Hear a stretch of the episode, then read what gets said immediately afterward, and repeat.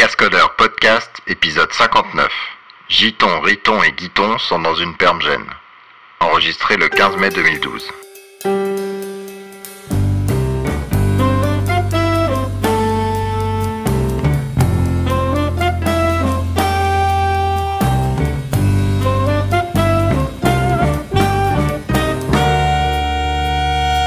Bonjour et bienvenue au Cascodeur épisode 59. C'est un épisode news et on a jeté Dr Love. Donc voilà, vous avez euh, toute la fine équipe sans, sans Dr Love. On est le 14 mai 2012 et on va, entre les ponts, là, on a réussi à se réunir euh, presque tous. Et puis on va vous parler un petit peu de ce qui se passe. Et on va pouvoir va, dire et on va pouvoir dire du mal du GCP. Parce que Dr Love qui est toujours là, Ah oui, là pour, le, exact. voilà, Pour le défendre, ouais. Bref. Alors avant de, se lancer dans les news, euh, on voulait, euh, on voulait raconter euh, deux, trois petites corrections. Alors premièrement, il y a très très longtemps, on a dit que Spring Android faisait de l'injection de dépendance. C'est pas vrai. Et je crois qu'il y a un truc qui s'appelle Android Annotation qui fait ça plutôt. Voilà. Et Spring Android, ça fait du REST et de le authentication, truc comme ça. Voilà. Donc désolé pour la petite erreur. Deuxième news, c'est que le site web Java Live euh, est sorti en fait en direct de Devox et puis on avait oublié d'en parler euh, pendant l'épisode spécial euh, Devox. Donc voilà, vous pouvez aller sur javalive.fr, c'est un site euh, communautaire où vous pouvez suivre les news, lire les news que les gens ont postées évidemment et poster vous-même des news. Alors c'est un format assez court, c'est genre trois fois la taille d'un d'un lien Twitter et puis après ça pointe vers un article un peu plus, euh, un peu plus avancé. Puis pour info, ils ont euh, ils ont d'autres communautés comme HTML5 Live, JavaScript Live, PHP Live, Ruby Live, etc. etc. Donc euh, si ça vous intéresse de voir un petit peu ce qu'ils ont fait, euh, allez voir. Voilà, et puis alors il y a des gens qui sont... euh, il y a des gens qui ont cru qu'on était vraiment graveleux dans l'épisode d'avant. Parce Et qu'on en fait, c'est pas pas. vrai. Ouais, ce que j'allais dire, on l'est pas. C'était monté de toutes pièces le fait de, de, de faire des grosses blagues bien machistes. euh, En accord avec les duchesses. Voilà, en accord avec les duchesses, parce qu'on cherchait un moyen de les faire monter sur scène euh, de manière naturelle. Évidemment, ça a bien marché, parce qu'il y a des gens qui ont cru que c'était vrai. Et comme quoi, euh, je veux dire, on, on ferait de bons acteurs. hein. Exactement, exactement. Peut-être encore Voilà. un peu de boulot. C'est ça. Un petit peu. Donc voilà, euh, donc c'était pour de faux, et en plus, on va essayer de- d'inviter justement euh, une ou deux duchesses de temps en temps sur les news pour, euh, pour renouveler le sang euh, de, des cascodeurs, hein, voilà. Voilà, et puis sinon, il y a quelqu'un qui a proposé, est-ce que vous pouvez faire les cascodeurs en live sur euh, Google Hangout? Donc euh, Google Hangout, pour ceux qui ne connaissent pas, c'est faire de la, de la vidéo en direct. Donc vous mettez à plusieurs, et puis chacun peut parler euh, jusqu'à, je sais plus, 10 ou plus euh, peut parler. Et là, ils ont sorti un, le- ce qu'ils appellent le Hangout Live, où les gens peuvent écouter le, cette session-là sans rentrer dedans. Et donc quelqu'un proposait qu'on fasse ça pour les cascodeurs. Qu'est-ce que vous en pensez, vous? Ben, moi, j'avais quelques. Alors, en fait, j'avais des questions, euh, on va dire techniques, c'est-à-dire, est-ce que euh, donc c'est, on peut choisir qui parle effectivement, c'est-à-dire ceux qui, t'as juste des gens qui regardent et euh, des gens qui parlent, mais bien d'accord là-dessus ou pas? Je crois. hein. Ouais. Enfin, en tout cas, c'est la théorie. Après, Ouais, c'est la théorie, euh, je sais pas justement. j'ai juste mis une demi-heure à faire ma première Google Hangout, donc après, j'ai pas hyper confiance sur le reste. Mais J'en avais fait il y a longtemps, mais euh, du coup, enfin, tu sais, tout le monde parlait et tout ça. Il n'y avait pas de choix, euh, effectivement, à l'époque. euh, je sais pas Ah, pouvez. euh, non, mais à l'époque où ils l'ont fait avec Obama, évidemment, ils avaient euh, ce, ce double Oui, mode oui, et ils viennent de le sortir. En Ouais. fait. Et moi, je Donc pense voilà, que c'est une, moi, je pense Obama, que donc euh, Google, c'est pas globalement, c'est intéressant. J'aime bien essayer des nouveaux trucs. Je pense que c'est bien. On pourrait l'essayer en interne, d'ailleurs, entre nous d'abord, vérifier si ça marche suffisamment bien en qualité et l'ouvrir après. Ouais, moi, mon, moi, j'ai deux, j'ai deux problèmes. Le premier, c'est un truc technique. Donc la vidéo, ça prend de la bande passante. Mm. Donc ça veut dire que ça peut un peu plus planter chez nous. Ensuite, il faut enregistrer juste le flux de Google Hangout, euh, comme on le fait aujourd'hui euh, sur le. Euh, non, d'ailleurs, non, je dis une connerie. Non, parce qu'on enregistre l'audio, donc ça voilà, c'est c'est bon. Sur l'audio, euh, c'est bon. mais- Enfin, c'est-à-dire, faut quand même qu'on continue de- d'enregistrer de, notre côté pour remixer après pour Tout avoir un fait. MP3. Ouais, ouais, ouais. Parce que, ouais. Et on continuera notre cérémonie des tops, etc., que les gens ne voient pas, enfin n'entendent pas aujourd'hui. Exactement. Ouais. Et puis, euh, l'autre problème, c'est, bon, euh, si ça me prend plus de temps, c'est quand même pas cool. Ouais. Moi, ça me motiverait moyen. Et deuxièmement, j'ai un peu de mal à voir la valeur ajoutée. euh, du truc. Donc, euh, vous allez voir nos, nos jolis visages euh, dans nos bureaux respectifs. oui. Ah. Arnaud en bleu de travail. en Ouais, de- avec une tête toute blanche aujourd'hui. Ah là, ouais, clair. ça c'est moins cool, ça effectivement. Le, on peut pas le faire sans vidéo, juste la voix, ça existe pas? Bah oui, mais c'est tout l'intérêt, je dirais presque. Oh bah, il y, a- en il y a- il y a déjà l'intérêt de participer en live à l'enregistrement. Ouais, enfin d'écouter en Ouais, live. faut- Oui, d'écouter. faudra voir. Donc là, le faudra but tester, de euh. direct, c'est d'écouter en live, pas de forcément de participer, parce que je sais pas si. Bah, faudrait, faut- enfin, faudrait quand même tester, parce que je sais pas si, par exemple, imagine quelqu'un veut faire une remarque ou rajouter un truc ou quoi. Est-ce qu'on peut faire intervenir et ou, ou, Ouais, ou est-ce après, que on c'est fait la un IRC sur Freenode et voilà, hein, tout, va pas se. Ouais. Bon, en tout cas, ce Ah sera oui, fini, euh, rajouter en live. fini Mmh. notre période enregistrement tout nu dans nos bureaux, on pourra plus faire. hein. C'est ça. Non, ça tu Si, veux si, plus. parce qu'en fait, tu mets un profil Bon, bah, euh, devant ta webcam. Tu t'imprimes ta photo de profil et tu la mets devant la webcam. Bon, euh, avec ou sans le slip? Tu choisis de te laisse G-string ou pas, euh, Guillaume On te laisse choisir. Bon, enfin bref, euh, ça nous motive moyen, mais bon, à voir, à voir. Mm. Euh, alors, on va passer aux nouvelles. Donc, il s'est passé pas mal de choses, parce qu'en fait, on n'a pas fait d'épisode nouvelles depuis pas mal de temps. Euh, donc, on va discuter, on va parler de Java, on va parler de, de la plateforme euh, de manière plus générale et des outils, on va parler un peu de cloud, d'architecture, de persistance, euh, voire même éventuellement de montres magiques. Si on Voilà. Donc euh, au niveau de Java, donc il y a Java 7 Update 4 qui, est, qui a été officiellement sorti et combiné avec JavaFX 2.1. Alors d'ab- d'abord, je crois que c'est la première version qui est officiellement sortie par Oracle Ouais. pour, euh, Pour pour macOS. macOS. Ouais, c'est ça. C'est ça. C'est la première Donc, version euh, délivrée sur euh, cet environnement. Voilà. Et donc faut aller quoi? Sur java.com et Euh, télécharger c'est ça, ou- oui. C'est ça, sur le, le site classique java.com et cette fois vous avez la distribution DMG euh, pour macOS. Voilà, sinon dans Java, euh, Java 7 Update 4, il y a euh, donc de, de ce qui est annoncé par Oracle, il continue à prendre des morceaux de JiroKit et de HubSpot et de l'émerger euh, dans, dans Java, Java SE7. Euh, ils sont contents du Garbage Collector J, J1, Mm. donc leur la nouvelle génération de Garbage Collector, et je crois qu'ils ils l'ont rajouté, amélioré, ou je sais plus trop exactement, mais bon, il y a un truc là-dessus. Euh, Qu'est-ce qu'il y a d'autre d'intéressant? Ouais, disons qu'ils sélectionnent certaines des fonctionnalités de, de GiroKit et puis les, soit ils les réimplémentent, soit ils intègrent le code dans, dans l'outspot. Donc ça c'est plutôt L'absence cool. de permgen, là, ça devrait être sympa, ça. C'est pas Pour, dans euh, par exemple, les langages euh, comme euh, Groovy, qui, ou- avec lesquels tu sais, tu peux euh, évaluer euh, des expressions Groovy, des scripts, des classes euh, en live. Euh, À chaque fois, ça fait une classe, pof, c'est dans la permgen, et au bout d'un moment, tu n'as plus de permgen si tu veux faire de l'évaluation dynamique euh, de nouveaux scripts à chaque fois. D'accord. Euh, donc Donc, ça, elle est plus exemple. perm, elle est garbage collectée, c'est ça? Donc, euh, alors je vais pas regarder de près, mais en tout cas, euh, du coup, on n'aura plus de permgen error euh, comme on en Ah, avait ça c'est cool, ça. Ça c'est très cool. ça- faire de classe en fait. Très Et cool donc, pour XWiki parce qu'on Ouais, en a c'est cool plein pour aussi. XWiki hein. aussi, typiquement, Ouais. parce que euh, à chaque fois, enfin, par exemple, ceux qui utiliseront euh, Groovy pour euh, quand, ils, quand ils ont les droits de programmation, euh, qui, qui font des, des updates euh, Mm. d'un script, euh, qu'ils le développent, etc., bah, ils auront, ils auront plus ce genre de problème, quoi. On a le problème avec Python notamment qui load beaucoup beaucoup de classes Ah, euh, au démarrage ok. et qui vous fait beaucoup de dire Bah, ouais, Ouais, ouais. JPython. JPython. Jython. Jython. Je crois que c'est ça. Ouais, Ouais. Je crois que c'est la, la Ok. prononciation correcte. Oui. Et non pas Sinon, Jython. ont- Giton. Giton, c'est le frère de Riton. Parce que Riton, Mais- il était, il était fait en Ruby. Et Jython, il est fait en... Et il y a Guiton, évidemment. Mais la Euh, peux a déjà été retirée dans la 1.7 dans celle-là ou pas? Ou c'est Euh, plus je- tard? J'ai un doute là-dessus quand même. euh, J'ai dit une bêtise, c'est dans, c'est pas encore fait en fait? Bah je sais plus justement. Euh, c'est un truc qui dans- traîne depuis euh, pas mal euh, de temps qui est dit que ça Bah, va être fait. cas- ou en tout cas, euh, ouais, bah non, bah j'ai peut-être dit une bêtise. Alors c'est peut-être que. Mais je me demande si c'est déjà dans celle-là, si c'est dans la 4 ou pas. Je sais plus justement dans quelle version de. Ou alors ça se trouve c'est que pour la 8 et euh, là je suis en train de parler. Non, non, de la mes rêves, euh, 7 doit, ils doivent le backporter. Il avait été question qu'ils le backportent effectivement en 7, mais je sais pas en quelle version par contre. Euh, bah, il va falloir qu'on vérifie alors. Je dis peut-être une bêtise. C'est, c'est peut-être Java, Java 8 en fait ça. Et Ah, pas bon, porté bref. après en 7.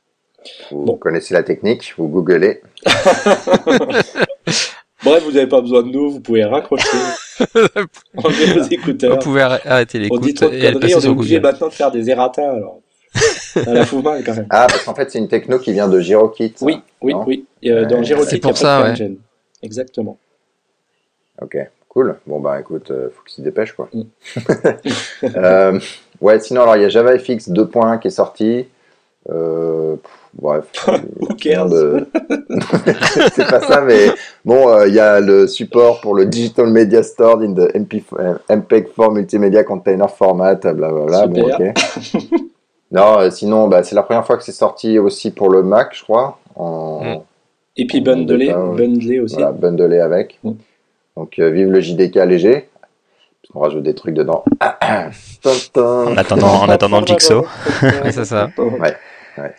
Euh, voilà, bon, il y a quelques améliorations. Ça n'a pas l'air euh, énormissime, mais bon, si vous êtes dans JavaFX, allez voir parce qu'il y a une nouvelle version qui est sortie. Mhm. Voilà. Sinon, en parlant de Java aussi, euh, il y a eu un petit clash dans la communauté OpenJDK Mm. avec euh, les gens de, entre les gens d'Apple et, la- et disons le reste de la communauté. Enfin, Apple Oracle, on va dire. Bah moi, les, les emails euh, qui ont déclenché la guerre, j'ai vu Ouais. c'était un mec d'Apple. Ouais, mais- c'était- Apple Tu veux expliquer un petit peu? Euh, bah, expliquer rapidement, effectivement, c'est sur les, les mailing lists d'OpenJDK. On a depuis, bah, je sais pas combien de mois maintenant, Henri Gomez qui, qui fait des builds euh, d'OpenJDK. Donc dé- déjà depuis la version 7, hein, il me semble. Donc ça fait déjà un bon paquet de, de temps où il fait Ouais. des, des packages natifs pour euh, macOS. Donc ça, c'était son dada depuis des, de nombreux mois. Et avec bah, la, le passage à Java 8, avec l'arrêt d'Apple, tout ça, bon bah son, c'était de plus en plus utilisé ces packages, notamment pour tous ceux qui avaient besoin de tester les nouvelles versions, les Jigsaw, etc. Et là, il y a eu quelques temps, il y a eu bah, en fait des décisions qu'on va dire un peu euh, unilatérales. Euh, alors je sais plus par contre le point exact sur lequel c'était. Euh, Je crois que c'est l'absence de support de 32 bits. 32 ah oui, c'était ça. Euh, oui, le, point de base, c'était celui-là. C'est qu'effectivement, Oracle avait décidé, donc euh, à première vue avec Apple, de, ne pas supporter, de ne pas faire de, de package universel et donc de ne faire qu'une version 64 bits. Bon, effectivement, comme le dit même Henri lui-même, hein, c'est pas le, cœur du problème puisque effectivement, il y en a de moins en moins des, des systèmes en 32 bits, notamment sur macOS. C'était donc le, retrait du, du 32 bits qui démarré le, on va dire la, le quiproquo, tout du moins la bataille entre la partie open source, donc Henri Gomez et autres qui eux bah, veulent essayer de continuer de porter et de faire fonctionner le système, et Oracle a décidé dans son coin avec euh, avec Apple sans aucune validation sur les mailing sur quoi que ce soit, euh, le le retrait donc de la version 32 bits euh, de la de la version de macOS. Euh, donc à cause de ça, bah voilà, aujourd'hui Henri Gomez a plus ou moins décidé d'arrêter les, le port et, le, et son travail sur le, la livraison de de packages OpenJDK pour euh, pour macOS.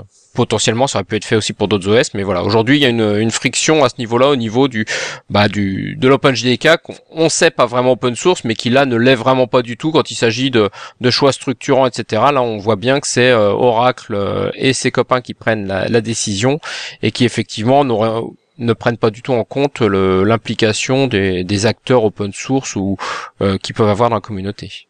Ouais, donc c'est code ouvert, pas forcément communauté ouverte. C'est exactement ça, oui.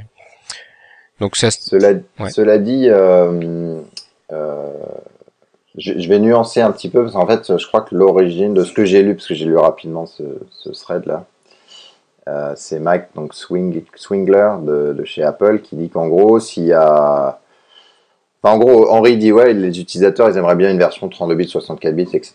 Il fournit un patch pour euh, commencer le travail, pas forcément le finir, mais je sais pas, au niveau du build, en fait, c'est pas, je crois que c'était pas possible de pouvoir construire et la 32 et la 64. C'est ça, donc ouais. il, il propose quelque chose. Et en gros, euh, Max Swinger, Sw- Swingler, pardon, dit, euh, bah, en gros, euh, c'est bien, mais les utilisateurs, mais en gros, un projet open source, c'est par les développeurs, et donc, s'il y a personne qui vient pour activement supporter le mode 32 bits, euh, on, on le- on l'enlève. Donc, en gros, on n'acceptera pas de, de contribution 32 bits tant qu'il n'y aura pas quelqu'un qui dira, euh, je viens et je, je supporte le truc sur le long terme. tout à fait. Alors, euh, Mais sachant que Mais ça, je suis d'accord, avec ça, hein. patchs- Oui, mais sachant que certains patchs euh, dont il a besoin pour euh, le faire sur le long terme ne sont pas réintégrés de toute façon. Donc, euh, c'est bien gentil de dire euh, oui, euh, faut qu'il y ait quelqu'un qui vienne sur le long terme. Lui, ça fait déjà un moment qu'il le fait, mais euh, Mais- mais le- problème- on l'aide pas à le faire officiellement On non pas, ouais. Et il peut pas tester, il peut pas tester son travail. C'était ça aussi un des problèmes, c'est qu'on en revient au, fa- au fameux système de TCK, etc. Où de toute façon, euh, lui, il peut fournir le patch. euh, eux, ils veulent pas l'appliquer parce que bah ouais, mais on a personne pour le maintenir à part toi et toi, t'es pas chez nous. Et, euh, et d'un autre côté, bah dis-nous que ça marche. Bah oui, mais quand voulez-vous, j'ai pas le TCK pour tester. Donc voilà, donc on est un peu dans Ouais. un, blocage euh, où même si lui il met de la bonne foi et de la bonne volonté pour faire le travail, de toute façon, il peut pas effectivement euh, valider euh, ce qu'il fait. Donc euh, Oui, mais les deux, les deux ont raison. Hein. Les deux ont raison parce que le projet, il peut pas se permettre de, de prendre des trucs qui fonctionnent pas. Mais- Non, mais oui, moi je vois très bien dans XWiki, on Oui, nous offre, des, sûr, nous offre des patchs à moitié finis, sans, sans test, sans doc, sans Oui. rien, euh, et puis le gars il se tire après et personne le maintient et ça devient nul et les gens après râlent en disant ah Oui. votre truc il marche pas. Euh, voilà, donc tu peux pas Oui, le mais faire non toi- plus. toi, je obligé de suppose fournir que zone, X- obligé de fournir une zone spéciale, ce qu'on a, euh, qui sont de la contribution. Euh, C'est XWiki dire tâche crap. Non, celui dedans. qui contribue, euh, qui est fait par d'autres personnes, et du coup, euh, quand tu downloads ces parties-là, c'est bien marqué que c'est pas supporté par l'équipe de développement, XWiki Dev Team, etc. mais Euh, Mais par contre, tu caches pas, tes tests. Par contre, toi, dans XWiki, euh, tout le monde Non. est capable de lancer, euh, et même ça doit être documenté, etc., pour comment exécuter tes tests, vérifier que si je te file un patch, j'ai pas pété euh, XWiki, etc. Là, le problème, Bien il est sûr. surtout là, c'est que euh, sur OpenJDK, on te dit, bah, tu peux fournir un patch, sauf que comme derrière, bah, tu peux pas ne- me valider que ça fonctionne, puisque de toute façon, t'as pas les tests pour le faire, bah, voilà, de toute façon, je vais pas en faire grand chose. Donc, euh, effectivement, c'est un peu. Mais c'est- ça, je comprends pas ça d'ailleurs. Vous pouvez m'expliquer peut-être parce qu'il me semblait le, le depuis belle TCK est lurette. pas open sourcé en fait. Non, mais il me semblait que depuis le belle lurette, on avait le TCK, euh, on avait le droit, les projets open source avaient le droit d'utiliser le TCK, non, non, juste, non, justement, Ah, c'est pas, le- j'avais le droit d'utiliser ça, C'est- non Ben non, justement, enfin plus, Non, non, non. plus justement depuis euh, genre je sais plus combien de temps, mais ça avait été un moment question, notamment sous Sun, etc. Et quand Oracle est arrivé, ils ont dit non ça, ça c'est terminé. C'était aussi pour ça une des raisons que Apache s'était retiré, que comment qui s'appelait la version Harmony euh, avait été arrêtée, etc. Pour euh, et OpenJDK, ils s'étaient tous mis autour de celui-là. Mais non non, il faut montrer patte blanche et tout le tralala pour avoir accès au TCK. Donc euh, c'est clairement C'est plus pas, ça le euh, problème que le, que le reste, à mon avis. hein. bah oui, c'est ça, c'est ça le problème de base. On en revient toujours à ce problème de base. Ce problème-là et ce problème effectivement derrière donc bah, de direction où effectivement Oracle et autres prennent les décisions sans, voilà, c'est pas c'est pas de l'open source. On en revient au problème de base, c'est pas de l'open source communautaire, c'est l'open source oui. Voilà, ce que dire, c'est comment est-ce qu'il fait, Henri, si jamais Henri voulait rejoindre le projet officiellement, est-ce qu'il peut? Il est, il est en fait là, il a demandé à sortir, mais il, il fait partie du projet. Il a signé le, Le le, cloud, enfin le le, CLL et voilà. Ah, le donc il fait partie du projet comme un membre du projet. Donc le Ouais, problème, ouais. c'est la gouvernance du projet qui est pas euh, communautaire, en fait. T'es pas dedans, commun- mais à moitié. voilà. Bah t'es dedans, mais comme tu peux pas, euh, t'as pas les moyens de lancer les tests, euh, tes patchs ils sont pas acceptés. Enfin après du coup tu vois ça décolle un truc qui est un, un, un résolvable parce que le mec il dit ah, mais ton patch tu l'as pas testé, le mec il dit bah oui mais je peux pas le tester donc. Ouais, donc ils ont un problème de gouvernance dans le projet, à mon avis. Ouais, clairement. Donc voilà. Euh, bon bah on espère qu'Henri euh, avec ses, ses petits ponts là de mai euh, revienne quand même sur sa décision parce qu'ils sont quand même utiles ces petits packages. Ouais. Euh, mais voilà, on comprend un peu le, le- la situation et c'est vrai que c'est frustrant quand tu donnes de ton temps libre et que et que t'es gêné un petit peu par la machine euh, euh, qui est plus de la- Ouais. le- le- des, des règles à la con qu'autre chose quoi. finalement. On est avec toi, Henri. Euh, voilà, euh, voilà pour la partie Java pure. On va parler un petit peu de, de plateforme et des différents outils. Alors le truc a fait un, un petit buzz euh, récemment, là, la semaine dernière, c'est vert.x qui s'oppose à node.js. Alors .x c'est parce que c'est multi Langage. multi-langage, voilà. Et Vert versus Node, ça j'en sais rien, mais j'imagine que c'est parce que ça se cale, ou j'en sais rien. Non, alors en fait, tu veux la petite histoire? Ouais, bah ouais. Donc, euh, donc pro- euh, au niveau prononciation, je crois qu'on dit vertex Ah, déjà d'une. Et en fait, au départ, le, le projet s'appelait Node.x. Donc Ouais. c'était le X pour multilangage versus euh, Node.js qui était juste JavaScript. Ouais. Et en fait, je crois qu'il a été contacté par les gars de Node pour lui dire non, euh, t'as pas le droit d'utiliser Node, euh, faut que tu prennes autre chose quoi. Et il a trouvé Vert, Vertex, donc euh, ouais, scalabilité, euh, côté vertical. C'est comme euh, Groovy on Rails à l'époque. Voilà, oui, c'est un peu, un la même Rails. chose, exactement. D'accord. Mm. Alors qu'est-ce que c'est Vertix C'est euh, ça reprend le même principe que Node.js qui alors vous me vous me dites si je dis des conneries hein, parce que moi je dis voilà. On fera les erratas dans le prochain épisode. un- c'est ça. Node.js c'est un moteur euh, donc euh, basé sur JavaScript côté serveur euh, et c'est euh, basé sur une boucle événementielle qui euh, dit ben voilà à chaque fois qu'il y a un événement qui arrive je, le passe dans la pile où chaque fois que j'ai un truc à faire, je, je l'exécute et ensuite je rends la main à la boucle événementielle et je prends l'événement d'après, etc., etc. Alors ça peut être des événements externes, genre une entrée d'un message, etc. Mais ça peut être aussi un événement interne, c'est-à-dire un, une opération qui dit je fais ça et j'envoie un message à la pile qui va être traité euh, derrière. D'accord? Et donc c'est euh, asynchrone finalement dans, dans la, façon de, travailler. on fait des callbacks à chaque fois sur ben voilà une fois que je reçois ce message-là, je veux exécuter cette opération, etc., etc. Et puis c'est un peu le new kid on the block, tout le monde est là, ah, Node.js, trop de la balle, etc. Un peu comme Ruby, euh, comme Rails euh, ben, il y a 4-5 ans.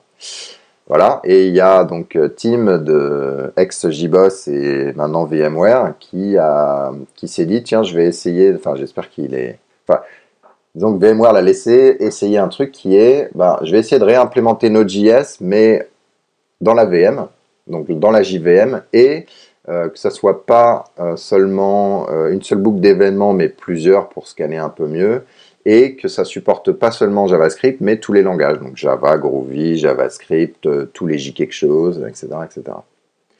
Voilà, donc il a, il a travaillé, je pense, tout seul dans son coin, plus ou moins, et puis il est sorti là récemment avec la version 1.0, la première version, et voilà, c'est le buzz qui est un petit peu sorti. Pour ajouter juste ça... quelques petits euh, détails, donc par rapport à Node.js où en fait euh, c'est mono thread, donc même si tu as un CPU multithread, ça, ça marche que sur un thread.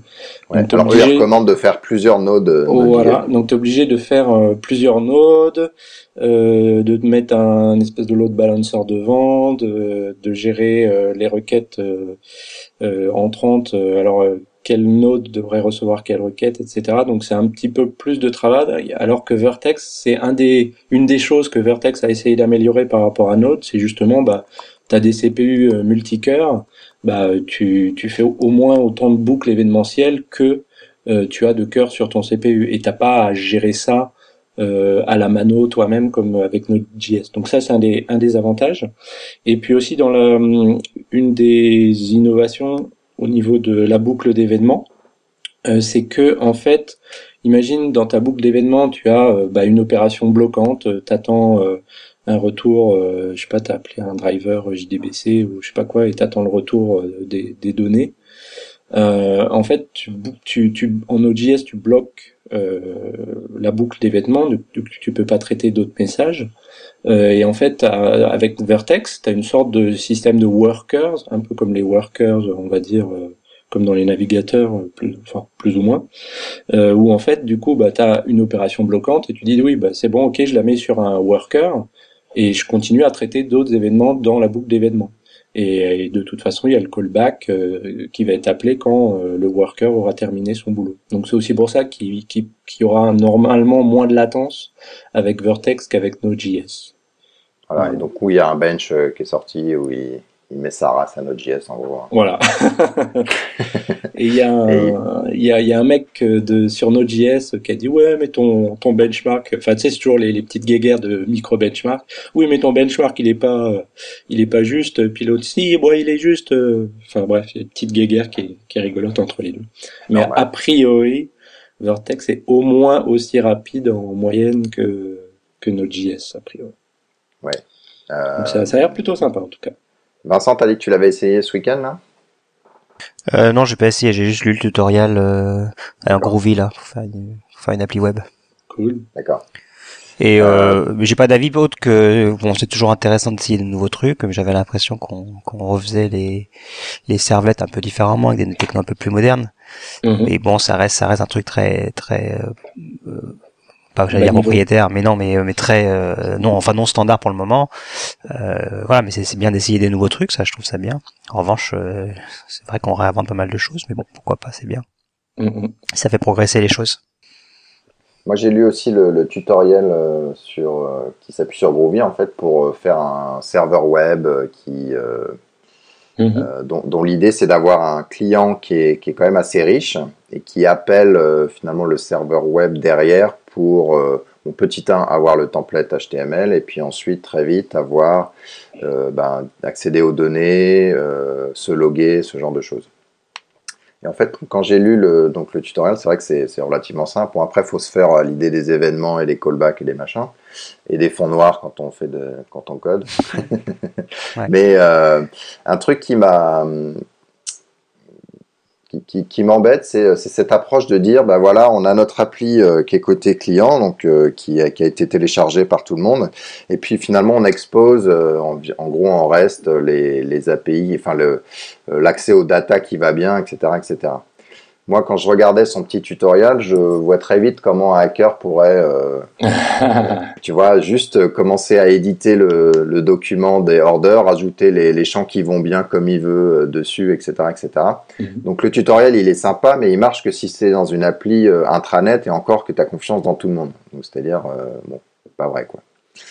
Euh, je vois pas. Euh, en fait, très vite, il faut remonter en, en, couche et redescendre les services côté serveur, ou alors vraiment blinder le truc, mais ça devient compliqué, quoi. Parce qu'il faut checker chaque document, parce qu'il utilise MongoDB derrière, checker chaque document qu'il n'y a rien de suspect qui a été introduit, etc., etc. Parce que moi, la, enfin, l'impression que ça me donne, c'est qu'effectivement, euh, donc, tu as des, de toute façon des applications qui vont être de plus en plus riches côté euh, client mais malgré tout, euh, tu, tu, seras quand même obligé de faire des vérifications euh, côté serveur euh, en fonction des habilitations, des droits, etc. c'est un, un, peu le problème, je dirais, des, des applications samples comme ça qu'on met sur, le, sur ce genre de tutoriel, parce qu'en fait, oui, c'est pas secure, c'est pas, c'est pas tout ça. Mais il a mis, parce qu'il a mis un login, etc. Donc il dit, voilà, tu peux que lire le, le machin, le, comment on appelle ça, le, le, hmm. Le catalogue et par contre tu peux euh, écrire dans les, dans les commandes. Sauf que c'est très haut niveau, donc il dit voilà, tu peux écrire dans les commandes ou tu peux pas écrire. Mm. Et à un moment, quand tu faut, la question c'est est-ce que ça se cale proprement en termes de, de modèle de programmation sur euh, bah, quand il faut que je commence à être de plus en plus fin en termes de, de logique et que j'enferme je, proprement mon, mon système. Quoi. Bah, à voir, effectivement. Je sais pas comment ils font Node.js, si c'est un peu la même approche dans leurs applications euh, réelles, entre guillemets, ou si c'était juste un, un, biais du tutoriel euh, ici. Bah, je connais pas vraiment Node.js, donc j'imagine que c'est le même genre, vu que c'est quand même à peu près le même modèle, hein, mais je, je, saurais pas dire, c'est plus une supposition qu'autre chose. Ouais. Je sais pas. Bref, à creuser. Et on peut en créer un petit email sur la mailing list des cascodeurs. Mm Ça pourrait être sympa. Voilà, euh, donc ça c'était pour Vertex. Euh, à ne pas confondre avec euh, Vertex original, c'est pas Vertex. Bon, bref, non, rien. je connais pas parce qu'en fait, quand, quand, quand on, m'a dit la, la, vraie prononciation du projet, Vertex, j'ai tout de suite pensé aux, espèces de bonbons au, au caramel, les Vertex originals, ça te dit rien, ça? non, ça te dit rien. bonbons euh, ronds, euh, super bon, mais, mais voilà, bon, on passe. Suivant. Rien dit. Euh, tiens d'ailleurs dans le même euh, alors euh, Vertex donc ça s'appuie sur cette notion d'événement etc mais ensuite en dessous derrière il y a en fait en gros un bus qui fait que le client peut interroger le serveur et finalement transmettre des messages de manière qui se cale bien avec du long pole du machin le, truc qui va bien etc et dans le, dans le même modèle il y a RI qui, qui s'appuie sur GWT mais construit par dessus justement cette notion de de bus d'événements et de standardisation du modèle de programmation. Donc vous faites du CDI, que vous soyez côté client, que vous soyez côté serveur. Ouais, alors donc euh, GWT, ça vous permet de, de, de, coder en Java et RI en fait porte le, le modèle de programmation CDI vers, euh, vers le modèle, euh, vers le client, vers ce qui est finalement compilé en JavaScript et déployé chez le, au niveau du navigateur. Et il y a justement euh, cette idée de pouvoir gérer des de bus de messages, envoyer le même message à, à, tous les clients pour, mettons, un chat en temps réel, etc. etc. Donc il y a aussi il y a des renouveaux et dans la façon d'approcher le modèle de programmation et dans cette approche où on va pouvoir pousser de l'info aux, aux, clients de manière massive et oublier l'approche classique, euh, le client se connecte, il récupère l'info, il se déconnecte, etc. Euh, donc il y a la version 2.0 qui est sortie euh, récemment, donc vous pouvez aller voir dans les show notes, il y aura un lien. sinon, aucun rapport, mais il y a un outil qui s'appelle Crash, qui a été développé par notre ami Juju Julien Viette. Donc, il a sorti la 1.0. Quelqu'un veut parler de ce que ça fait? Je vais me dévouer puisque je suis peut-être celui qui connaît un peu plus. Bah Crash, à l'origine c'était quoi? À l'origine c'était un, un, shell pour le JCR d'Exo. Euh, c'était ça l'idée au tout tout début. Et en fait ça s'est transformé au fur et à mesure des versions en un shell pour la JVM. Euh, l'idée de Crash, c'est vous vous ajoutez ça. Alors soit dans votre appli web, soit il peut se connecter directement sur une JVM qui est lancée, euh, et vous allez être capable de lancer des commandes en Groovy euh, sur votre JVM. Alors vous allez pouvoir modifier, euh, je sais pas, des, des systèmes property, euh, naviguer dans, vous connecter à, à, votre data source du serveur d'app et faire des requêtes SQL. Vous allez pouvoir, enfin bon, le nombre de fonctionnalités est assez est assez évolué. Vous pouvez même rajouter des plugins pour faire des nouveaux traitements, etc. nous donc pour la pour notre notre besoin, on est capable d'aller naviguer, éditer le JCR en live dans une JVM qui tourne. et donc voilà, donc l'idée c'est d'avoir un shell.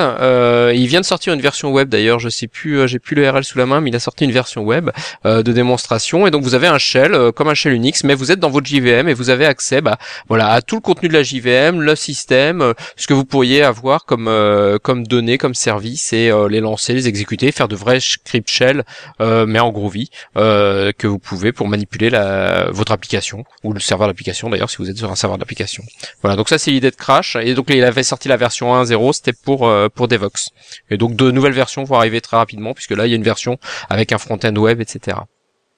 Tiens juste, alors donc il y a il a un site web qui est joli avec euh, cette fameuse approche où il y a le nom en gros, euh, la tagline et puis deux trois blocs qui expliquent les trucs. Mm. Le problème c'est que franchement en deux trois blocs on peut pas expliquer Crash et du coup quand on est sur la home on sait toujours pas ce que ça fait, on est obligé d'aller zoomer dans la doc.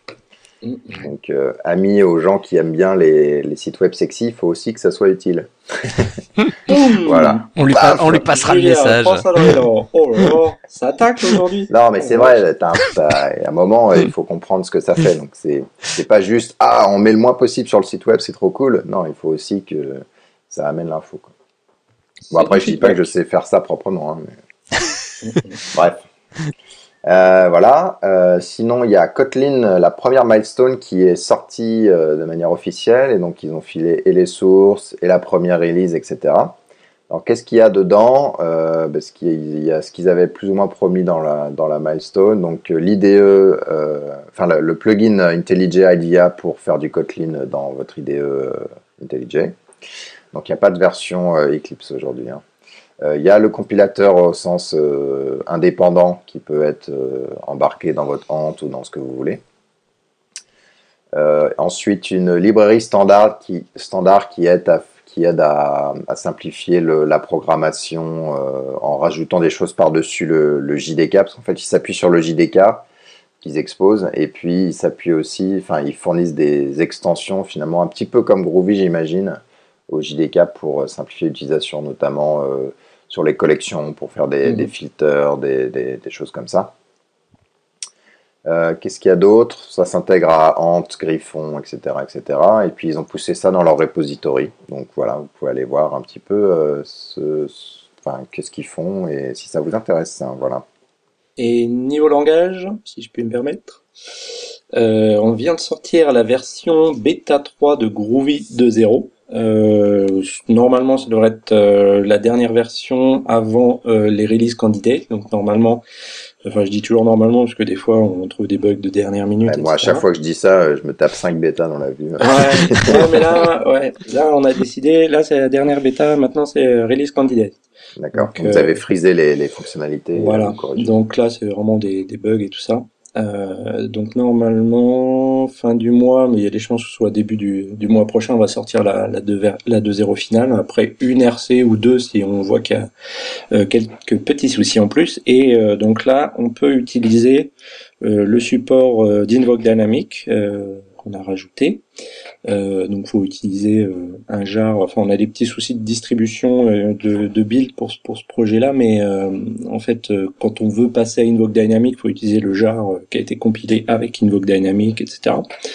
Enfin, c'est un petit détail. Et il y a aussi dans cette nouvelle bêta la compilation statique Donc on avait déjà le, static type checking, la vérification euh, statique de type.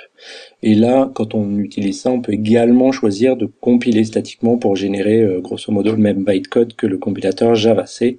Et donc pour avoir euh, les mêmes performances ou presque que Java et Java Donc là, c'est grosse, les grosses features et là maintenant, avec tout ça, à part, euh, on est en train de fignoler la hum, modularisation de Groovy, euh, et donc ça, ce sera rajouté dans la RC, on sera vraiment feature euh, complete, quoi.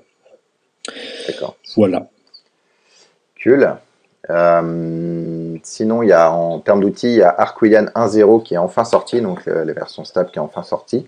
Pour ceux qui ne connaissent pas Arquillian, c'est un outil qui vous permet d'écrire vos tests euh, qui sont après enfin, euh, construits en tant que WAR ou IR ou ce que vous voulez, déployés dans le container, exécutés dans le container et vous avez les résultats, mais vous, vous testez tout ça depuis, euh, depuis votre IDE, depuis vos tests unitaires, etc. etc.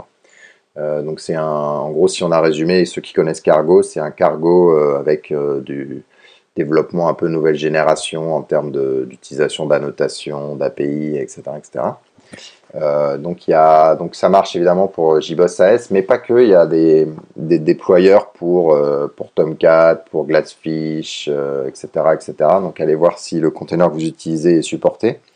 Et ça aide à écrire des tests voilà, qui sont un petit peu standards, qui sont un peu plus standards que. Enfin, déjà un peu plus portables et ensuite que vous déployez dans le container qui se déploie rapidement sans que vous ayez à faire le truc à la main. Donc ça c'est plutôt intéressant. Vous allez sur arquillian.org, a r q u i 2 l i a n.org. Voilà. Euh, sinon, on va passer au, on va passer au nuage, on va passer au cloud. Le cloud du spectacle. Le cloud du spectacle. Il y a quelques petites nouvelles. Euh, on va commencer par Google App Engine et puis comme c'était un petit peu le dada de, de Guillaume, on va le laisser parler.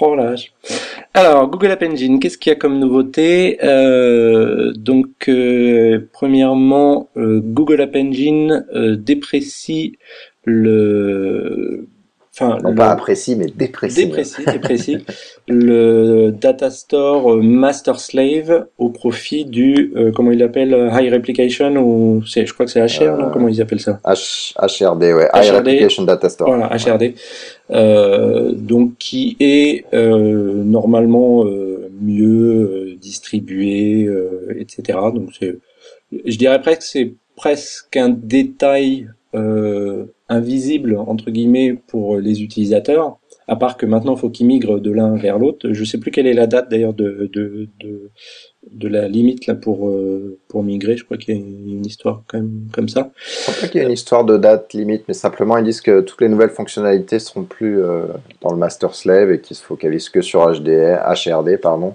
Et du coup, qui recommandent, il y a des outils pour migrer. Voilà. Euh, qui sont relativement simples à faire, voilà, du mhm. coup, euh, vous, vous encourage très fortement, je crois. Et, euh, et le côté, alors, autre impact, euh, je crois que c'est pour la partie, euh, on va dire, euh, performance de l'application et puis aussi billing. bon, je pense que ces différences se diminueront euh, petit à petit. Euh, mais je, je, crois que ça coûtait plus cher en opération, euh, leur manière de faire le calcul du billing, ça coûtait plus cher en opération d'utilisation du data store, donc la manière dont ils font le billing, et c'était un petit peu plus lent. Mais ça, bon, lenteur, je pense, va, va, être gommée petit à petit. Tu parles de H, HRD Ouais, HRD. Par rapport à l'ancien. Ouais. D'accord. Euh, donc, pour le, faut, faut, faut, faut bien regarder euh, les, questions de billing parce que justement euh, sur App Engine, surtout à l'époque là où ils avaient changé leur billing, leur facturation, histoire d'utiliser un mot un peu plus français, euh, ça avait fait bon un tollé, on en avait déjà parlé hein, dans, les cascodeurs. Et euh, donc ce, nouveau data store est mieux, mais faire attention par exemple si on a des, des contraintes ou si on est proche euh, du, du, taquet si on utilise le free quota, etc. Le quota gratuit, pardon. Ah, j'arrête pas d'utiliser des mots anglais aujourd'hui. Donc Google App Engine, et aussi justement en parlant de billing, il euh, faudrait que je le rajoute dans les notes parce qu'on l'a pas mis, ils ont aussi euh, proposé euh, une tarification pour euh, Google Cloud SQL qu'on peut utiliser à partir de Google App Engine. Donc c'est-à-dire euh, c'est leur version customisée, super customisée de MySQL qui propose donc de faire du relationnel avec Google App Engine. et je voyais d'ailleurs notre ami TubeDual euh, qui pour son application, je crois, avait utilisé justement euh, Google Cloud SQL. Et quand il a vu euh, les détails de la facturation qui allait être appliquée dans, je sais plus, un mois ou deux, il avait dit ah bah tiens, il va falloir que je regarde peut-être ailleurs ou que je revois que je revois ma persistance. C'est marrant parce que l'optimisation, voilà, c'est c'est plus tant à la perf, c'est au, au coût, quoi. Voilà. c'est un petit peu ça. Et pour finir sur euh, Google App Engine, il y a euh, donc depuis alors pour les trusted bêta testeurs, donc les certains. Putain, mais arrête un peu là. Bah oui non mais c'est comme ça qu'ils les appellent en les anglais. Testeurs, euh. Les testeurs bêta auxquels ils ont donné accès prioritaire ou particulier, on va dire. donc il y avait déjà le alors attends, je, je, ne vais pas dire full text search, je ne l'ai pas dit. Le, la recherche euh, plein texte, comment tu traduis ça, toi qui je, connais Je, je traduis pas en fait ça. Tu traduis pas, d'accord. Bah, full text search. Euh, donc euh, on pouvait y avoir accès là depuis, euh, je sais plus, deux mois ou trois mois, quelque chose comme ça. Et les API étaient déjà dans le SDK des versions précédentes, je crois. Euh, et donc là maintenant, le full text search est en expérimental, donc on va pouvoir l'utiliser, enfin chacun va pouvoir le tester, l'utiliser euh, dans, dans ses applications. Donc pour euh, c'était toujours le, petit côté amusant de se dire mince Google quand même ils font de la recherche et le seul truc qu'il n'y a pas dans Google App Engine depuis 3-4 ans bah, c'est la recherche donc il était temps qu'ils qui s'occupe de ça quoi voilà. Alors, Google. Je, je, je screenais, enfin, je, oh là, là, là, je, je, je butinais rapidement l'API. je me suis bien sorti là. Je butinais rapidement l'API. Ça ressemble, euh, ça, ça, a l'air d'être du niveau de Lucene, c'est-à-dire, euh, voilà, on a une notion de document sur lequel on a des champs qu'on indexe d'une mhm. manière ou d'une autre, et après on fait des, des recherches là-dessus sur ces champs-là. Euh, voilà, je pense que c'est comme ça, plus qu'une recherche full text au sein d'une base de données SQL, par exemple. Ouais, tu peux faire aussi euh, des, comment on appelle ça, des, des, des snippets, des, des raccourcis, tu sais, des, tu sais, par exemple, quand tu fais une recherche dans Google, tu vois le, tes termes de recherche dans le texte, dans un extrait, des extraits, des extraits, c'est ah, je crois que c'est ça. d'accord. tu peux faire ça et, et il me semble qu'il y a un autre truc particulier, je sais plus. Mais en tout cas, ça, dans, dans Lucene, tu sais faire aussi. Ouais, ouais, ouais. Mais ça a enfin, en tout cas, ça a l'air euh, assez sympa. Bon, l'API, quand on regarde côté Java, je trouve que ça reste toujours assez euh, verbeux. Euh, mais bon. Euh, je pense d'ailleurs dans Gaelic, mon petit framework pour App Engine, j'essaierai de faire un petit DSL sympa au-dessus de ça pour que ce soit un peu plus sympa à utiliser. D'accord. Bah, tu regarderas Hibernate Search, le DSL. Ouais, ouais. ouais ça peut être une bonne. Je te, je te reposerai peut-être quelques questions à l'occasion. Yes. Voilà. Voilà, donc c'est fini pour le cloud. On va passer dans la vie réelle. L'architecture. Euh, il y a un site web, je ne sais pas si vous connaissez, qui est très très bien, qui s'appelle iScalability.com, tout, tout, attaché, qui euh, c'est un peu des, des, retours d'expérience sur les gens, sur comment ils ont scalé leur, leur architecture. Donc on parle des gros, euh, de dig, de, de ce que vous voulez et ils expliquent bah, voilà comment on a fait, voilà une stratégie, voilà les outils qu'on utilise, etc., etc. Donc ça c'est assez intéressant. De temps en temps ils discutent de NoSQL, euh, pourquoi est-ce que je l'utilise. Hein, hein. Et là euh, ils ont détaillé la façon dont Stack Overflow, le, site de, de questions-réponses pour les développeurs, a été, euh, a été scalé. Et Stack Overflow c'est intéressant parce qu'ils font pas comme tout le monde. Premièrement, ils payent des licences euh, à Microsoft, donc euh, c'est un peu comme Google App Engine, il y a l'optimisation de la licence, elle est, elle est aussi utile que l'optimisation de l'application en tant que telle. Et ils ont une approche du coup qui est scale up, c'est-à-dire on met des plus gros serveurs et on voilà, plutôt que d'on met 10 euh, serveurs qui vont être pareils partout. c'est assez impressionnant comme site web, hein. je crois qu'ils ont, voilà, ils parlent de 16 millions de pages vues par mois voilà, donc c'est pas non plus c'est pas non plus zéro. ça c'est les pages vues par mois et après il y a les le, Google qui vient qui vient regarder votre site web régulièrement. Pareil, ça, ça coûte ça coûte de la puissance. Et je crois que ça tient sur trois serveurs en fait. Il y en a deux frontaux et une, grosse base de données. c'est pas mal. Ouais, et du coup, ils expliquent euh, bah, comment ils ont fait avec euh, Microsoft, euh, enfin C Sharp, SQL Server 2008. Ils utilisent le moteur full text de SQL Server d'ailleurs pour la plupart de leurs recherches.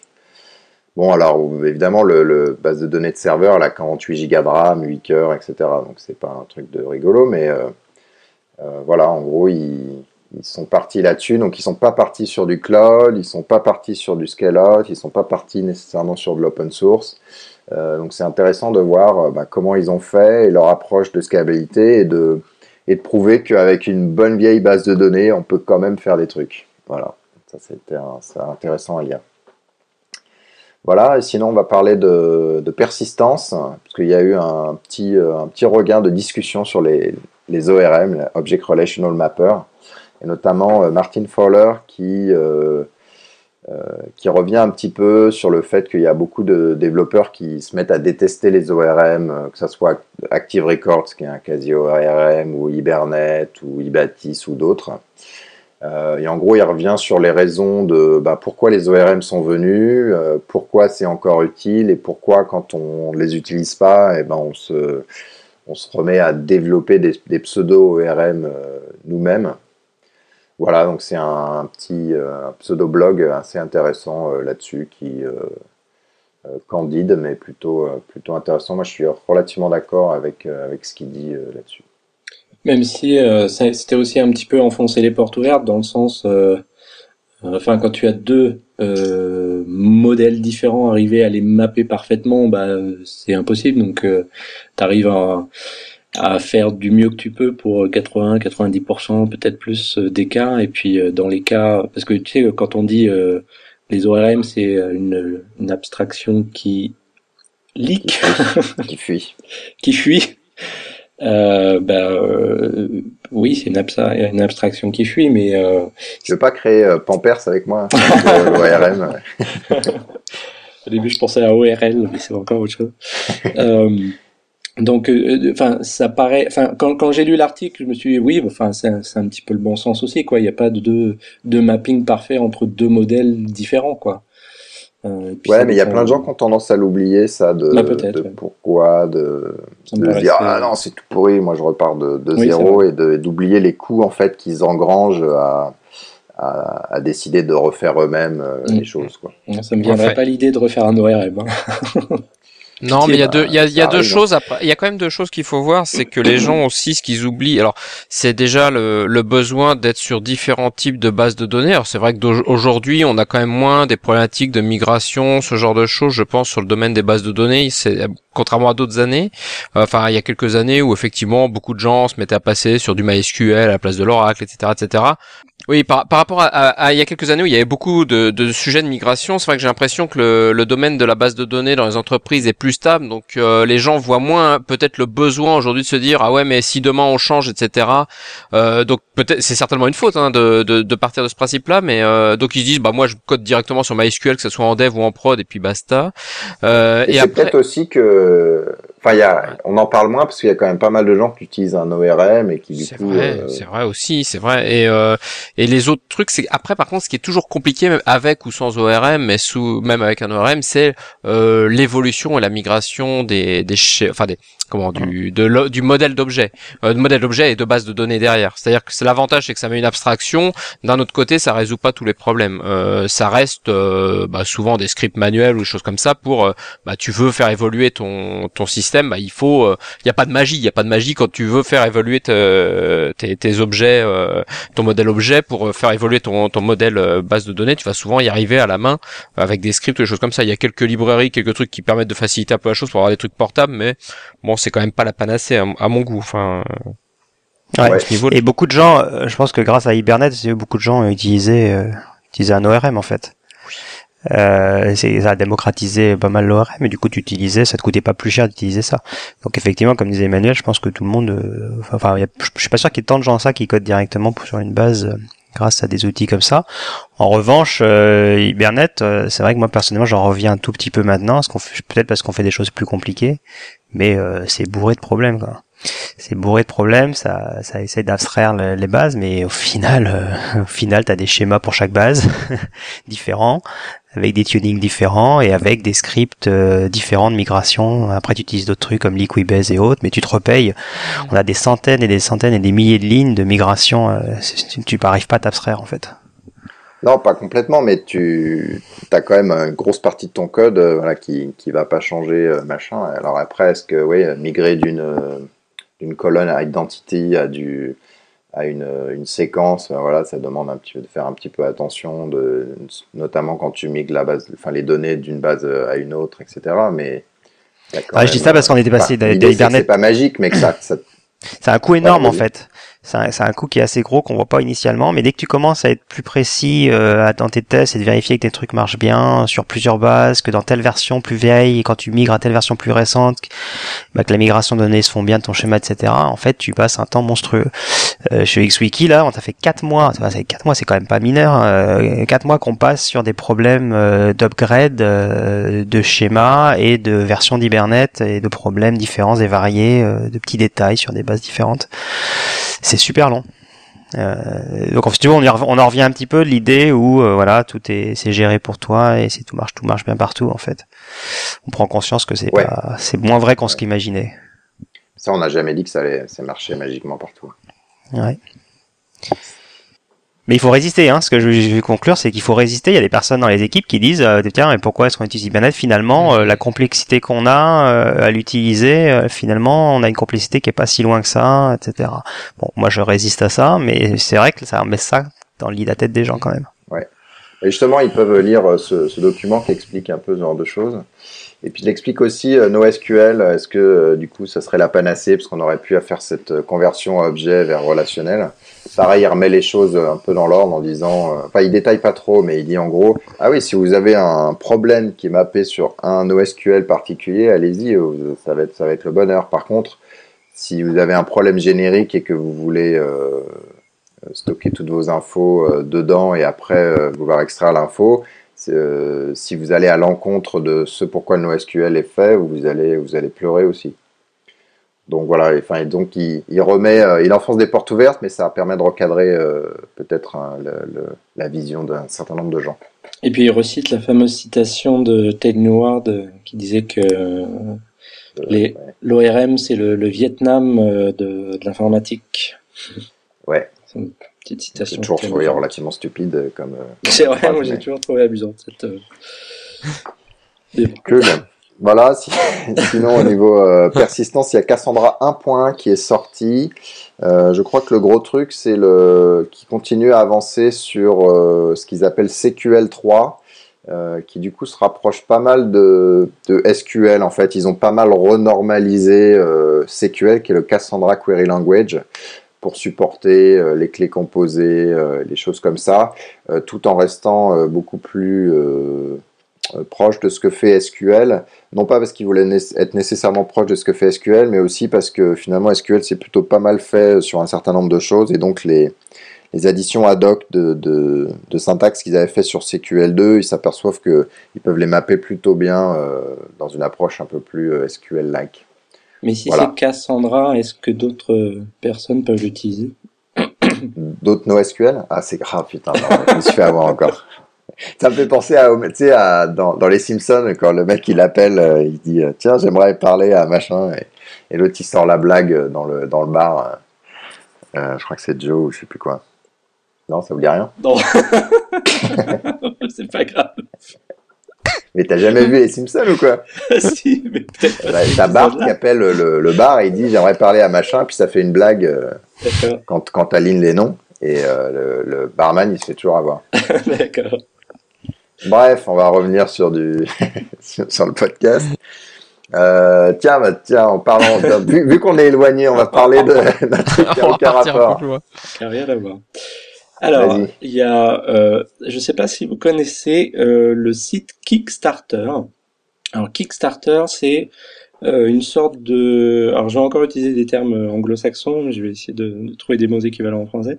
Euh, c'est un site de crowdfunding, donc c'est-à-dire que euh, vous proposez un projet que vous avez envie de, de réaliser. Alors ça peut être enregistrer un disque, ça peut être... créer un nouveau gadget, ça peut être faire un reportage, ça peut être plein de choses. vous proposez ce projet-là, vous faites un petit pitch, vous pouvez faire des, euh, enfin, un discours vendeur, c'est un peu plus long que pitch, mais vous faites un discours vendeur, vous euh, vous proposez des euh, euh, des nouveaux, enfin des des mises à jour dès, dès qu'il y a des, des, nouvelles informations, etc. Et en fait, les gens peuvent dire voilà, je veux bien mettre un dollar, 100 dollars, etc. Le montant qu'on veut pour pour ce projet-là. En échange, vu que tu es une personne qui fonde qui donne de l'argent pour ce projet, tu as euh, bah, par exemple un exemplaire, 10 exemplaires euh, de, de la création ou ce genre de choses. Et là, il y a un projet. Ça peut être plein de choses. Ouais. ouais ça peut être plein de choses. Hein. Ça peut être un mec qui veut faire une BD, ça peut être, un bijou, tout et n'importe quoi, n'importe quel projet qu'on peut souhaiter, euh, pour, lequel on souhaiterait avoir un financement. Si le projet est intéressant, bah, il y aura sans doute des gens qui proposeront euh, de, l'argent. Et si euh, un certain but euh, est atteint, par exemple, on, on se fixe, voilà, j'ai besoin de 10 000 dollars pour enregistrer mon disque. Si le but est atteint au bout d'un certain laps de temps, eh ben le, le budget est, est validé, je sais pas comment on pourrait dire, et la personne a le budget et doit faire ce qu'elle ce qu'elle doit faire. Et là, il y a un. Alors moi, j'ai besoin de 100 000 euros pour euh, faire l'épisode 60 des Cascadeurs. Donc, euh, je vais créer le projet sur Kickstarter. Mais donc après, je sais pas trop comment ils gèrent euh, ça, mais bon là c'est pas là c'était juste pour parler d'un projet que j'ai bien aimé sur Kickstarter. C'est une montre geek qui s'appelle Pebble et en fait, j'en ai, euh, j'en ai acheté une. Alors, j'espère qu'ils me l'enverront. euh, et en fait, c'est une montre avec un écran euh, à encre euh, numérique, e-ink, qui doit faire style 150 pixels sur 150. C'est tout petit, mais en fait, ce qui, ce qui est intéressant, c'est que c'est une montre qui va se connecter, je crois, oui, par Bluetooth à un iPhone, un téléphone Android, et en fait, vous pouvez recevoir des notifications, par exemple, euh, euh du genre, il y a Emmanuel qui m'appelle, j'ai mon téléphone dans la poche et je regarde ma montre, ça me dit, ah bah tiens, il y a Emmanuel qui appelle, mais euh, je suis en train euh, d'aller à la piscine, j'ai pas le temps de lui répondre, bah comme ça, hop, je lui, hop, je coupe la chic et, et je déjà, t'es pas aux toilettes, donc c'est Et ah ouais, ou alors, tu sais, t'as laissé ton téléphone sur le bureau et t'es aux toilettes et tu vois qui c'est qui t'appelle. Bref, tu pourras. tu C'est très vendeur. Hein. Ça donne très envie tout Ça a l'air vachement bien cette montre. Non, mais en fait, ce qui est rigolo, c'est que donc, donc, ce qui est évidemment intéressant, c'est le fait que ça puisse communiquer avec euh, ton téléphone.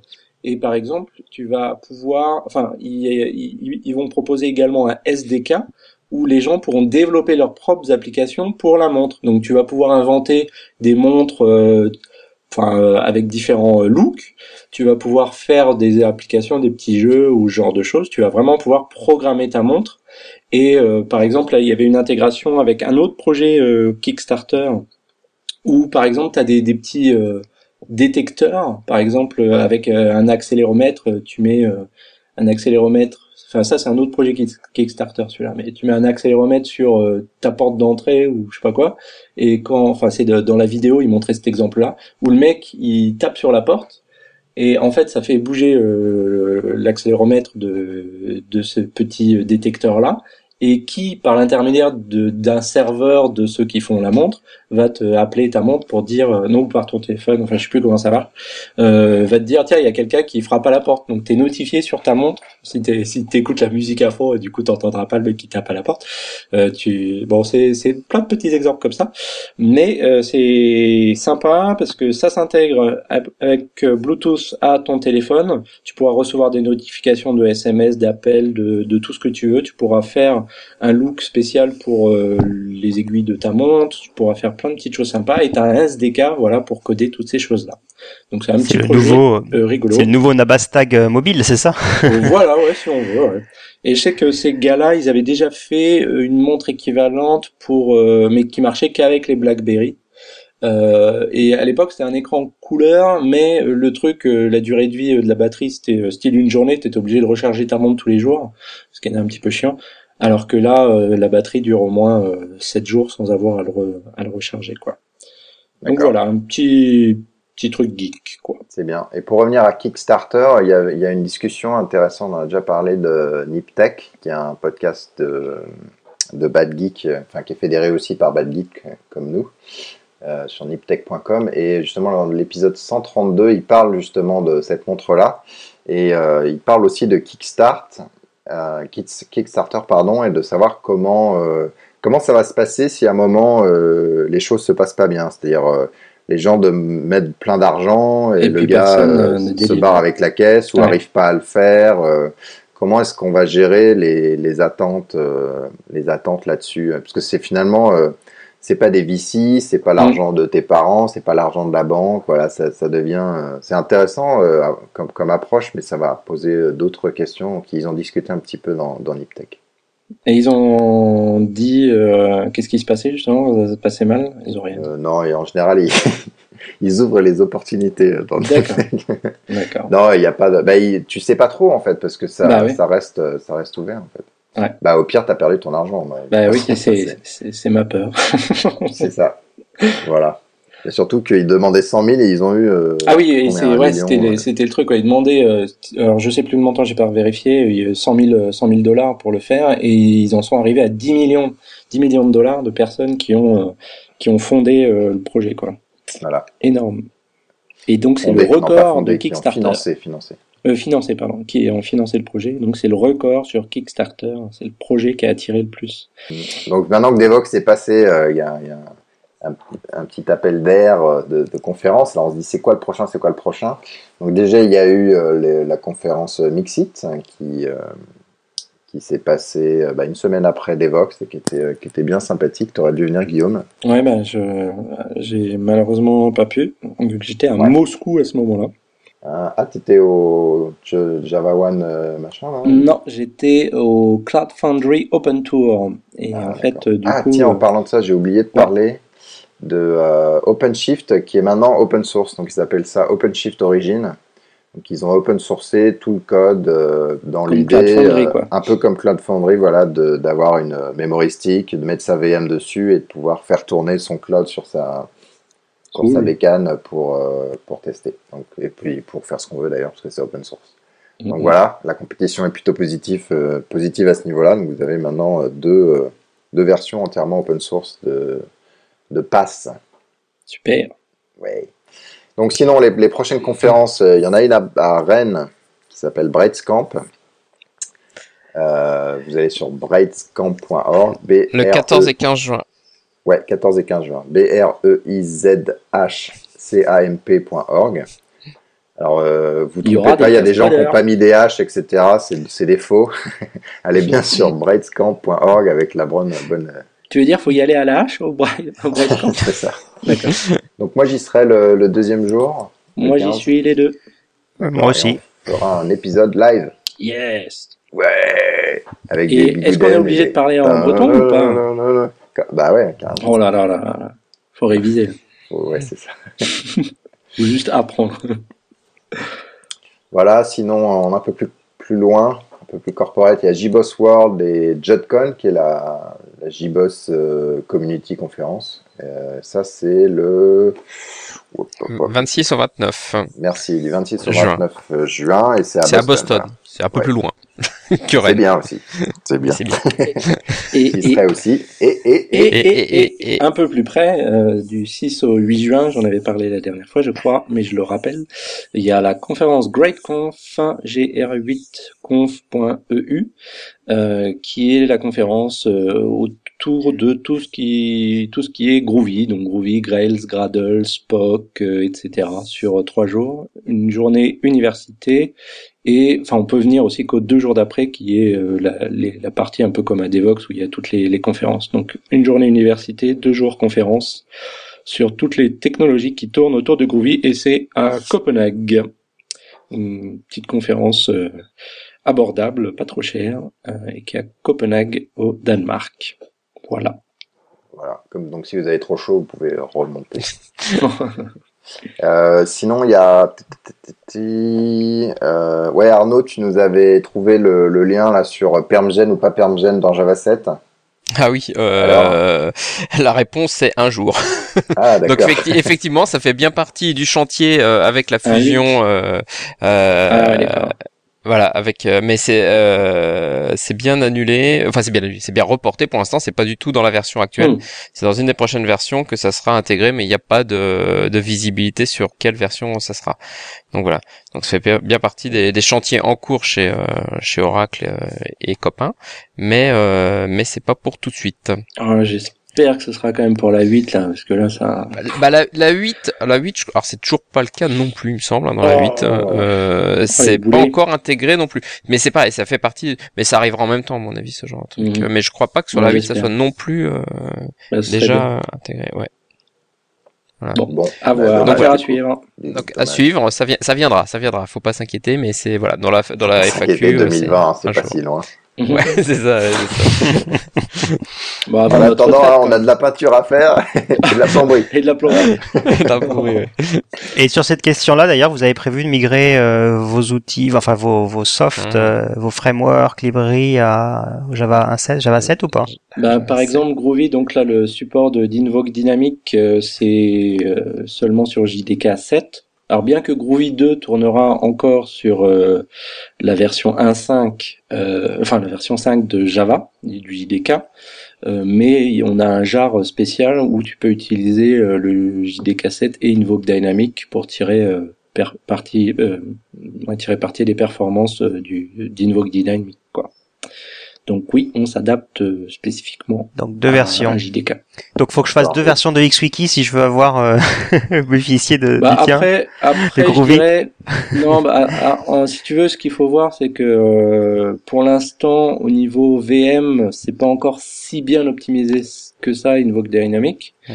Donc, euh, tu verras pas forcément des de grands de, de grands changements de performance. Donc, euh, je veux dire, autant que tu utilises encore le, Ouais. le jar euh, qui, qui fonctionne avec JDK 1.5 et au-delà, quoi. Ok. Euh, mais par contre, le jour où toi, tu te diras, bon, bah maintenant, c'est euh, JDK, JDK 7 obligatoire pour euh, XWiki, alors à ce moment-là, Ouais. oui, autant que tu utilises le En fait, jar, euh, tu sais ce qui nous rend, euh, ce qui fait nos upgrades de JDK, nous, c'est JBoss. En général, ils sont Ah, souvent euh, rapides sur l'abandon des. JDK d'avant. Et comme on veut utiliser Et- les versions, on est obligé c'est de quoi la switcher. base là actuellement? Donc justement, je vais poser à Emmanuel, tu sais ce que tu projets, sais en fait. Est-ce que tu sais, Emmanuel, quand Ça que les projets. Moi, sur, sur les nôtres, on est en JDK 6 maintenant. Ah ouais. On vient d'arrêter JDK 5. Ah bah ça, on est plutôt en retard là. Euh, voilà. Euh, sur, euh, sur JBoss AS, je sais pas en fait. Je sais pas s'ils sont partis vers la 7 ou pas. Ah, c'était Infinispan plutôt, ou bien euh, J-Group, ces choses comme ça qui étaient, euh, nous avaient forcé nous, je me souviens. Donc Ouais, là, vous êtes nous en aussi en 6. fait, mais c'est la 6 du coup. Ouais, on est en 6 depuis longtemps hein, maintenant. D'accord. 6. Parce que là, j'avais fait euh, lors des dernières conférences, je m'étais amusé à faire euh, à plusieurs reprises, là aussi bien à Moscou qu'à Paris pour Devox, euh, tu sais des petits Mhm. euh, petits sondages comme ça de ceux qui étaient dans, Ouais. le- dans la salle. Euh, des utilisateurs de JDK 1.5, il y en a plus ou quasiment plus. La grande majorité, c'est JDK 6. Et il y a quand même quelques mains, euh, plus que qui font du JDK 5, de, qui font du JDK 7. Donc euh, il y en a, mais pour l'instant c'est plus En euh, prod ou oui, juste pour s'amuser non, c'est pour euh, jouer, j'en c'est pas- pas en prod, C'est pas en prod quoi. Ça c'est clair. Donc euh, JDK 6, euh, JDK 6, oui je vais boire du K6 tiens c'est pas bête. Euh, JDK 6, j'ai du mal à le dire, euh, c'est majoritaire mais vraiment majoritaire Ouais. et puis bon bah un petit peu de 5, un petit peu de, de 7 mais pas grand chose quoi. Ok. Bon, bon, on va arrêter là. Non, c'est pas Oh non Oh non, encore. Emmanuel Est-ce qu'il faut que j'aille manger moi? Oui j'ai faim moi. Voilà, bon bah merci à tous et à la prochaine. Merci beaucoup. À À bientôt.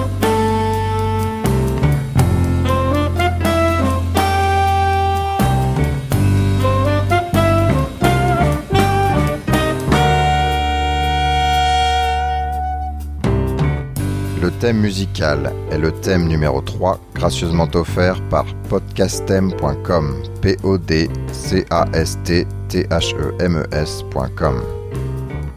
Le logo a été dessiné par Nicolas Martignol, alias le Touilleur Express. www.touilleur-express.fr.